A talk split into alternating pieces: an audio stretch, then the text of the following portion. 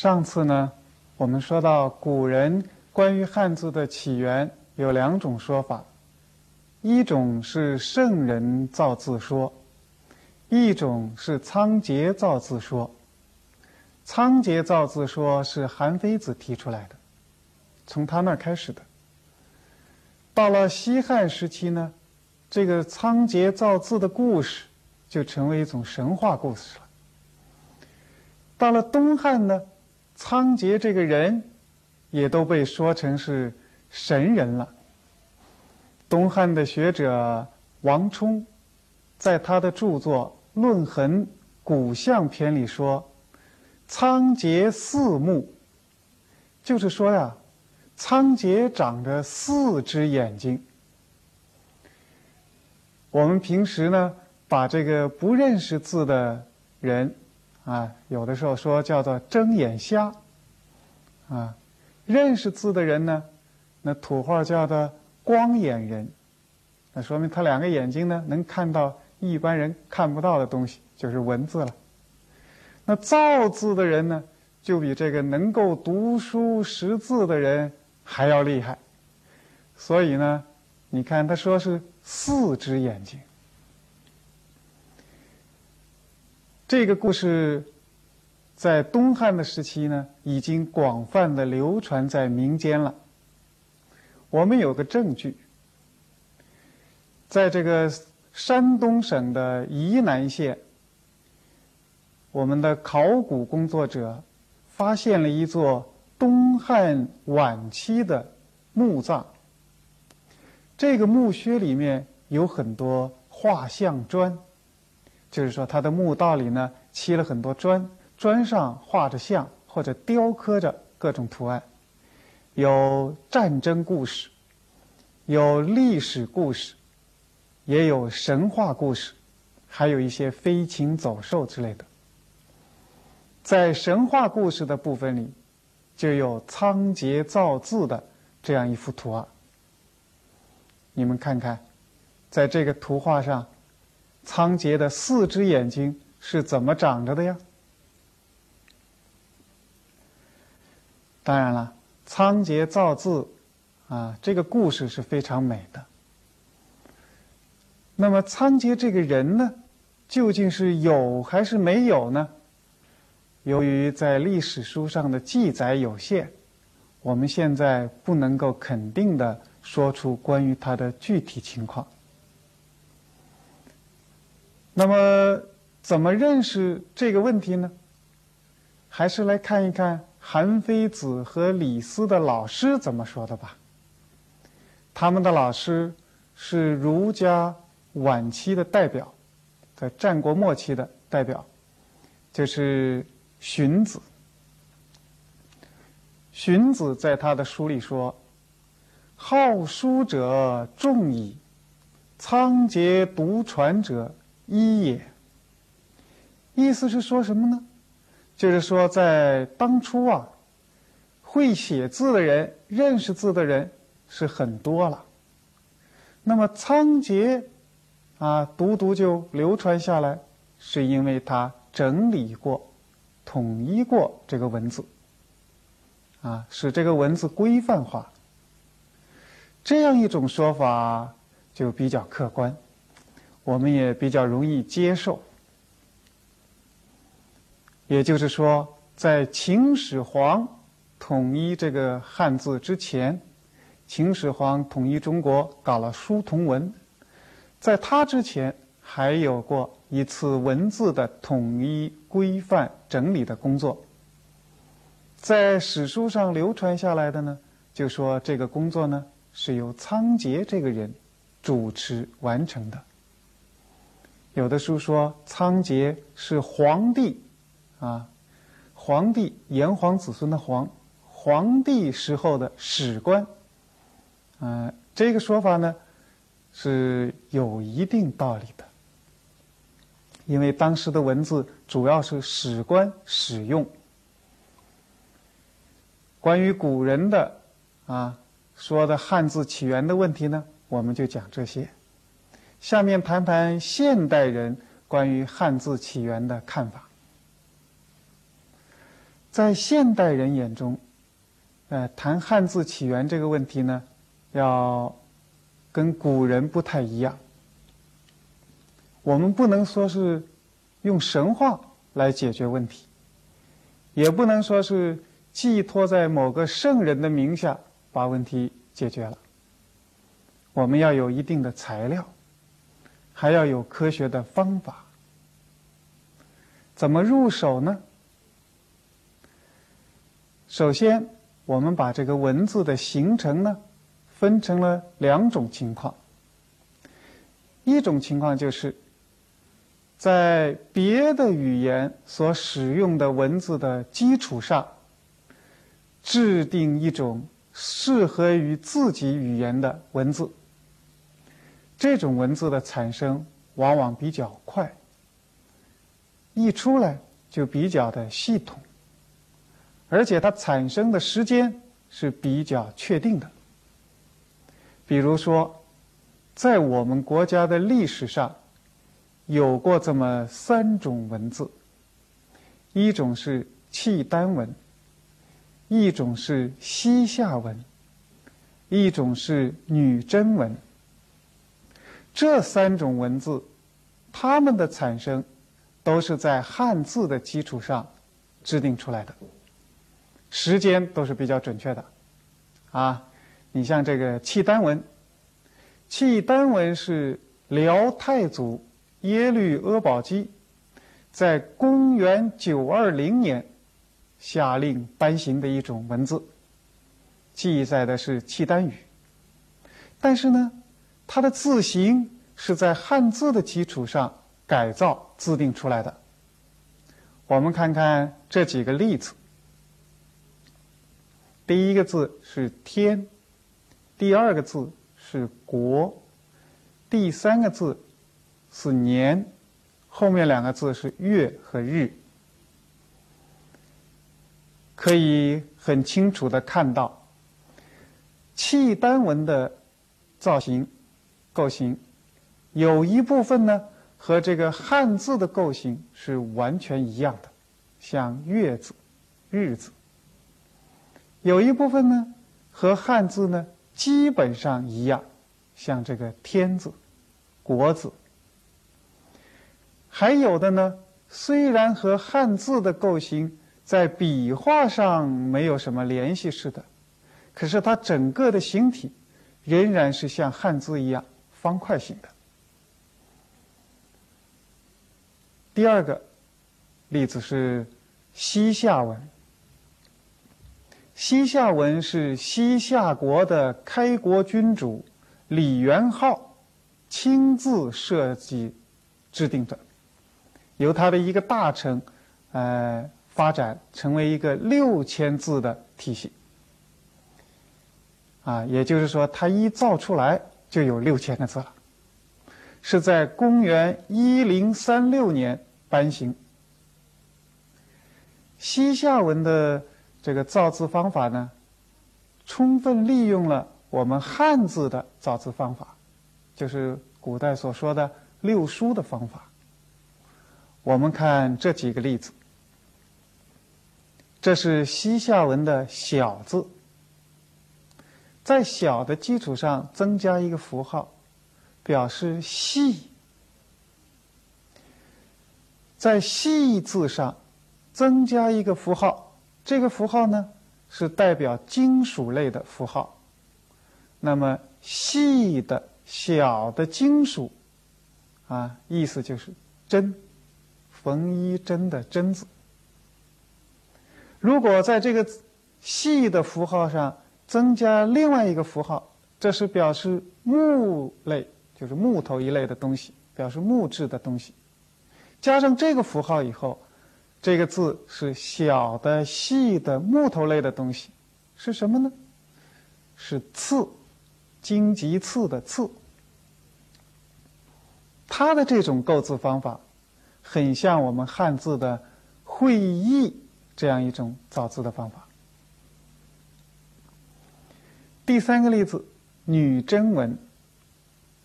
女真文是金太祖完颜阿骨打在公元一千一百一十九年八月下令颁行的。这个时间就比较确切了。女真文也是在汉字的基础上制定出来的。我们看这几个例子，啊，它和那个契丹文还有一些相似的地方。它是参考了契丹文啊，主要是参考汉字制定出来的一种文字，但是呢，结构上更加简练。笔画要简单一点，啊，看上去也比那个契丹文呐、西夏文呢要匀称一些。这些文字都是在汉字的基础上形成的，也就是说，借助于别的语言的文字来制定适合于自己语言的文字，啊。那么还有一种文字呢，是属于。不借助于其他语言的文字，自己独立的创制和发展起来的文字，这样的文字体系呢，我们在这个人类历史上可以看到好些个，比如说埃及的象形字，苏美尔的楔形文字，还有你像中美洲的玛雅文，我们的汉字。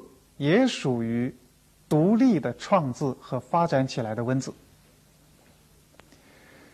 凡是独立的创制和发展起来的文字体系，它的发展过程都经历了一个很长很长的时期。在历史上呢，这样的文字由于发展期很长，所以留下来的东西就很有限。使我们现代的研究者在资料方面受到很大的局限。那么，在这种情况下，要问汉字起源于何时，这样的问题是目前难以回答的问题。我们不能够准确的说出第一个汉字是什么时候产生的，我们也不能够明确的告诉你。第一批汉字是什么时候创造发明出来的？那么怎么办呢？我们就无事可干了？不，我们可以根据现有的古文字的材料，还可以根据文献资料，另外呢，参考一下其他的独立创字发展起来的文字，啊。可以大致的了解一下我们汉字的这个早期的情况。不过问题呢，不能再提这是汉字的起源了，啊，我们要说什么呢？说汉字的形成。可以大致的了解汉字从什么时候开始形成，到什么时候基本上形成了，形成一个体系了。下面就谈谈汉字的这个形成问题。我们还是倒着说，先说汉字什么时候形成了，再说汉字呢什么时候开始形成，最后谈一谈关于汉字开始形成以前的这个情况。一种文字如果能够完整的将语言记录下来。这样的文字叫做文字体系。汉字的文字体系是在夏朝的末期、商朝的初期形成的，也就是在公元前十七世纪左右形成的。从现在算起来呢，就是大概有三千七百年前了。啊，汉字。作为一种完整的文字体系，到现在有三千七百年的历史。根据什么说这一点呢？有两个证据。一个证据是古文字材料，第二个证据呢是这个古代文献中的有关记载。先说这个古文字材料吧，在上一个世纪末。我们在这个河南的安阳，啊，有一个叫小屯的村子里，发现了甲骨文。所谓甲骨文，就是刻写在龟甲和兽骨上的文字。甲骨文的发现，给我们这个汉字的研究呢，带来了很大的生机。啊，小屯村那个地方是什么样的地方呢？啊，根据研究，那是商朝的首都，但是商朝后期的。商朝就有一个帝王叫做盘庚，他把首都迁到了这个地方，而且呢称作殷，所以呢又叫殷都。当然，以前的首都现在是一片废墟，埋在这个地层下头了，啊，所以习惯上称之为殷墟。在殷墟发现的甲骨。大概有十五万片，里面呢，有的甲骨上有很多字，有的甲骨上呢只有一两个字，有的甲骨是空白的。那么把这个重复的字去掉，单个的字呢，现在已经看到的有四千五百个左右。这四千五百个字，我们并不是每一个都认识。我们认识的大约有三分之一，这是一千多个。根据这个甲骨上记载的事情，我们可以了解商代后期的这个地理啊、历史啊、科技啊，还有商代后期的语言情况，这是很重要的历史资料。我们现在看一段甲骨文，啊，了解一下它这个记录语言的情况。这段甲骨文呢，呃，大意是这样的：有一个人，就是占卜的人，在癸巳日这一天占卜，问最近十天有没有什么不祥的事情发生呢？会不会有什么灾难？然后占卜，占卜的结果说呀，卦象上显示有灾难发生，而且是外来的灾难。那么事情的发展究竟如何呢？好，在这一段这个占卜结果的呃记录之后，有一段关于这个占卜的应验情况。说呀，五天之后，丁酉日这一天，事情发生了。有人来报告，一个叫土方的部落，啊，侵入了我们的东部的边境，烧毁了我们两个村子。还有呢，另外一个部落呢，从西边侵入了我们的边境。这些事情。都在这条卜辞里记录着，啊，可以看出记事的情况已经是比较详细了。但是甲骨文是商朝后期的文字，它涉及的是商朝后期的从武丁到殷纣这九个帝王的事情。我们前面讲汉字作为一个文字体系。是在夏朝末期、商朝前期形成的。那么，这个文字材料跟那个结论有什么关系呢？啊，有一个道理是这样的，就是说呀，在商朝后期，汉字已经如此成熟，显然不是一天两天发展起来的，它得有一个阶段。啊，那么它什么时候就已经成熟了呢？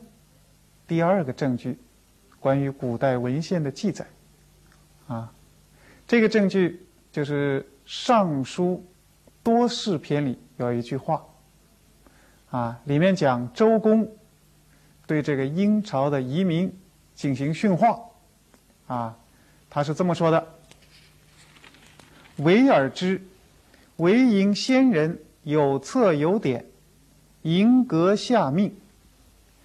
这句话的意思是：你们是知道的，你们殷人的祖先有册典记载着，殷人革了夏朝的命。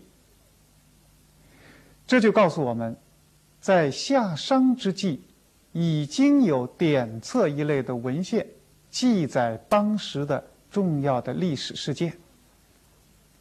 另外呢，我们在史书里能够看到关于夏朝的啊历代帝王之间的世系关系这样的记载。啊，夏朝有一个完整的世系表流传下来，显然跟当时。已经使用汉字来记载这个历史有关系啊，所以我们说呢，汉字作为一种文字体系啊，它的形成一定不会比这个夏朝的末期、商朝的前期更晚了。好，那么汉字作为这个文字体系。它开始形成的时候是什么时候呢？这就要往前推，往前找材料去。我们现在呢，掌握的啊最有价值的一份材料，是在山东的啊发现的所谓大汶口文化里面的一些陶器上的刻符。主要是山东莒县羚羊河遗址出土的陶器刻符。